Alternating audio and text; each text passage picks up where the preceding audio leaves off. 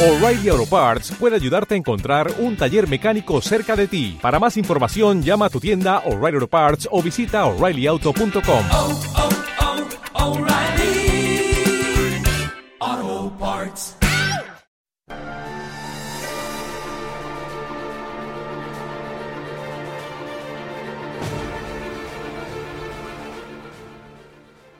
Bienvenidos a este podcast, donde narraré los mejores pasajes de la historia. En este capítulo os contaré la Grecia clásica.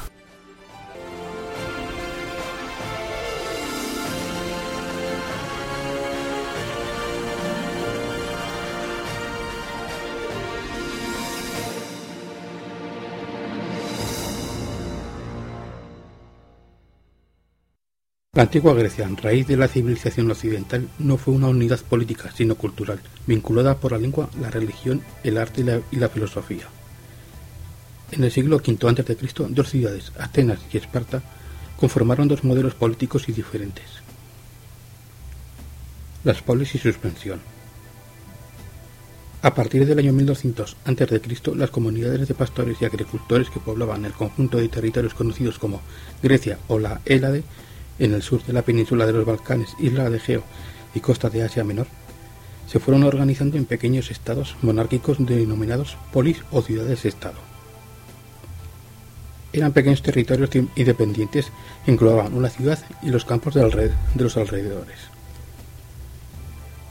Las polis no siempre mantenían relaciones amistosas entre sí, a veces establecían alianzas frente a un enemigo exterior común, pero otras veces luchaban entre ellas. Entre los siglos IX y VI a.C. se desarrollaron las colonizaciones griegas en el Mediterráneo, debidas a el aumento de la población, la concentración de las propiedades en pocas manos, el endeudamiento de muchos campesinos y la necesidad de extenderse en el comercio. Pequeños grupos de colonos navegaron por las costas mediterráneas y fundaron asentamientos permanentes principalmente en el sur de la península itálica y Sicilia llamada Magna Grecia. En el sureste de Francia, en el este del sur de España y en Ponto Eusinio, en el Mar Negro. Las guerras médicas. En el siglo VI a.C., algunas polis adoptaron un sistema político sin precedentes al que llamaron democracia, del griego demos, significado pueblo, y cracia, igual poder. El poder pasó a manos de algunos ciudadanos libres, reunidos en asambleas y consejos. La prosperidad económica acompañó al desarrollo político de las polis, que a finales del siglo VI se vieron amenazados por el imperio persa. Todas las polis griegas dirigidas por Atenas acudieron al auxilio de las ciudades de la costa de Asia Menor, con lo que se iniciaron las guerras médicas. Los griegos vencieron por primera vez en la llanura de Maratón, 490 a.C., pero posteriormente fueron derrotados en las Termópilas, 480 a.C.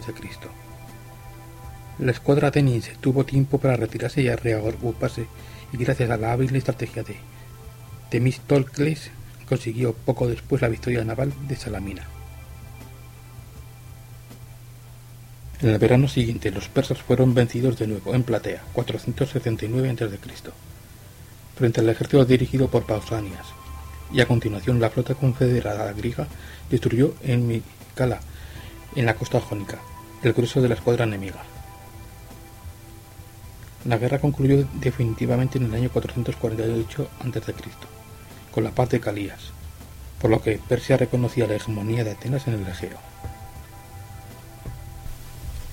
El siglo de Pericles. La victoria griega en las guerras médicas hizo que Atenas, por su decisivo papel en las contiendas, adquirida una posición hegemónica en el conjunto de la Hélade. A mediados del siglo V, Pericles, jefe del Partido Democrático, fue nombrado máximo dirigente de la ciudad, y con él se inició un periodo más esplendoroso de la Grecia clásica.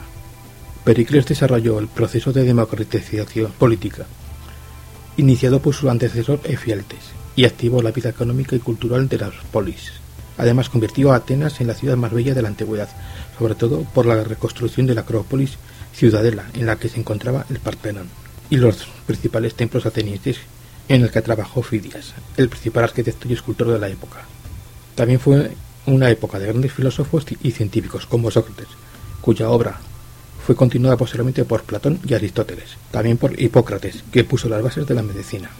La Guerra del Peloponeso. Entre los años 431 a.C. y 404, también tuvo lugar la guerra entre Atenas y Esparta, las dos ciudades que habían llevado la iniciativa en las guerras médicas y que representaban dos modelos políticos y sociales contrapuestos. Atenas y sus aliados de la Liga de Delos representaban la tendencia democrática. Los atenienses se enorgullecían de su cultura y amaban la filosofía y el arte. Esparta y sus aliados de la Liga del Peloponeso simpatizaban con la oligarquía aristocrática. Los espartanos se dedicaban únicamente a prepararse para la guerra.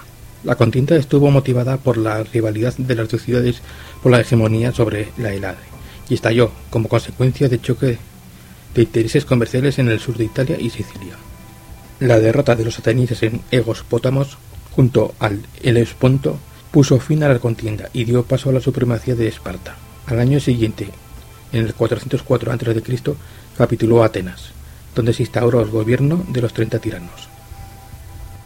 Y hasta aquí el podcast. Os emplazo para el siguiente capítulo. Me podéis encontrar en el blog histopodcast.blogspot.com.